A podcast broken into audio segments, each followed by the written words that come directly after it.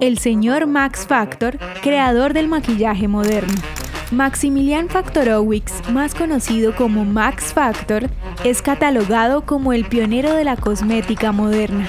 Fundó la compañía Max Factor y a él se le atribuye haber popularizado el término maquillaje.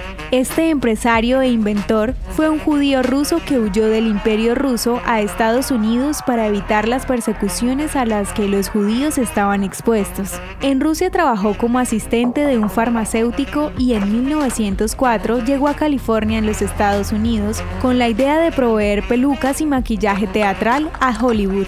Hasta ese momento los productos que se usaban para mejorar la imagen de los actores y actrices se aplicaban en barra, sin que se pudieran aplicar de forma detallada. Además, las opciones de los colores no funcionaban satisfactoriamente en pantalla, especialmente cuando los sets cambiaron las luces de carbono por las luces de tuxteno. Max Factor se lanzó como creativo, experimentando con diversos compuestos en búsqueda de encontrar un maquillaje que se adecuara a los diferentes tonos de piel y las diferentes siluetas de los rostros. Maximilian combinó la ciencia y el arte para desarrollar nuevos productos y técnicas de aplicación, desarrollando la capacidad de potencializar los rasgos naturales de las personas para que en la pantalla se vieran con la mejor iluminación posible. Por este logro, Max Factor ganó un premio Oscar. Mediante el análisis facial, identificó los diferentes rostros y tonos de piel, para presentar una paleta de colores en tonos variados y armónicamente ordenados,